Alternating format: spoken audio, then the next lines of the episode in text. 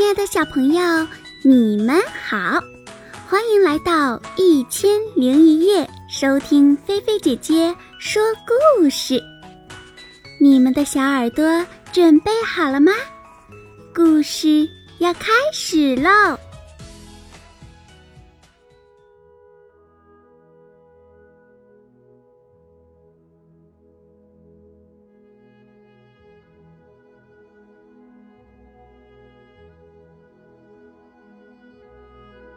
不怕被嘲笑。突突熊其实有一个很好听的名字，叫萌萌熊。只是呀，它的脑门右侧有一小撮毛掉了，所以大家都叫它突突熊。这可真是一个特别特别难听的绰号。萌萌熊一点都不喜欢大家这么叫它。兔兔熊，兔兔熊，早上好！嘿嘿，哈哈。每天早晨呀，獾和狐狸只要看见它，总会故意大声的叫它，然后发出嘲笑的哈哈声。我讨厌他们这么叫我，这么笑话我。萌萌熊很难过，所以每天早晨呀，为了躲开獾和狐狸，他总是很早就起床。他早早的去湖边散步，但是有一天，他碰见一只呱呱乱叫的青蛙。突突熊，突突熊，早上好！哈哈哈，呼呼，语气里呀也有和獾、狐狸一样的嘲弄。哼，我讨厌青蛙这么叫我，这么笑话我。萌萌熊很难过，他决定呀。躲开这些让人头疼的家伙。去小树林里采浆果的时候，萌萌熊一听到轻微的脚步声，就会躲进一片灌木丛里。他可不想听见有人说：“兔兔熊，兔兔熊，吃了浆果，难道你脑门上秃掉的毛就会长出来吗？”嘿 嘿去小山岗看满月的时候，萌萌熊一发现摇晃的影子，就会躲到大树后面。他可不想听见有人说：“突突熊，突突熊，晒了月光，你脑门上秃掉的毛，难道就会长出来吗？”唉，都是一些令人讨厌的家伙。一个静悄悄的午后，微风轻轻地吹着，萌萌熊突然很想去屋后的草地上晒晒太阳，看一看蓝天上的云朵。可它还没完全躺下呢，一只兔子跑了过来。“嘿，你好啊！”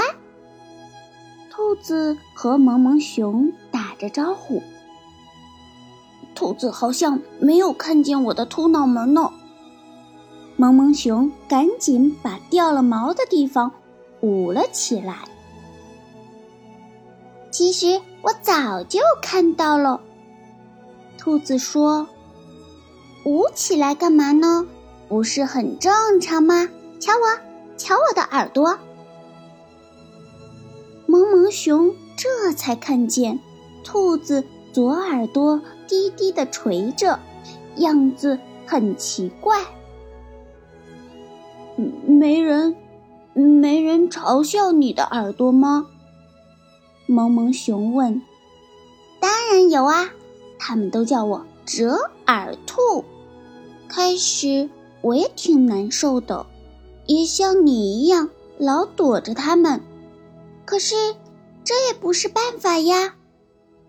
兔子说：“得勇敢的面对大家的嘲笑才好。”那，那我该怎么做呢？萌萌熊问。很简单，不要在乎他们的嘲笑，他们叫着叫着，自己就会觉得无趣了。萌萌熊照着兔子说的那样去做了。突突熊就突突熊呗，他才不在乎别人的嘲笑呢。他还邀请大家一起品尝他做的蜂蜜面包、蜂蜜甜饼。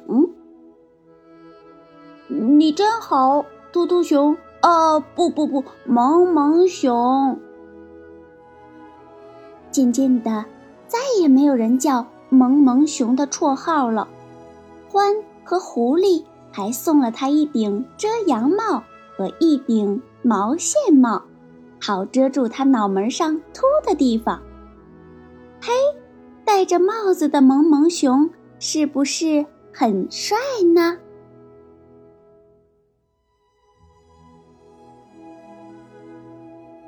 好啦，小朋友，今天的菲菲姐姐说故事就给你说到这儿了。小朋友们听完了这个故事，你们以后知道如何面对嘲笑了吗？如果有人给你取了一个特别不好听或者你特别不喜欢的绰号，或者是别人故意嘲笑你，那你应该怎么做呢？应该躲起来吗？还是勇敢的面对呢？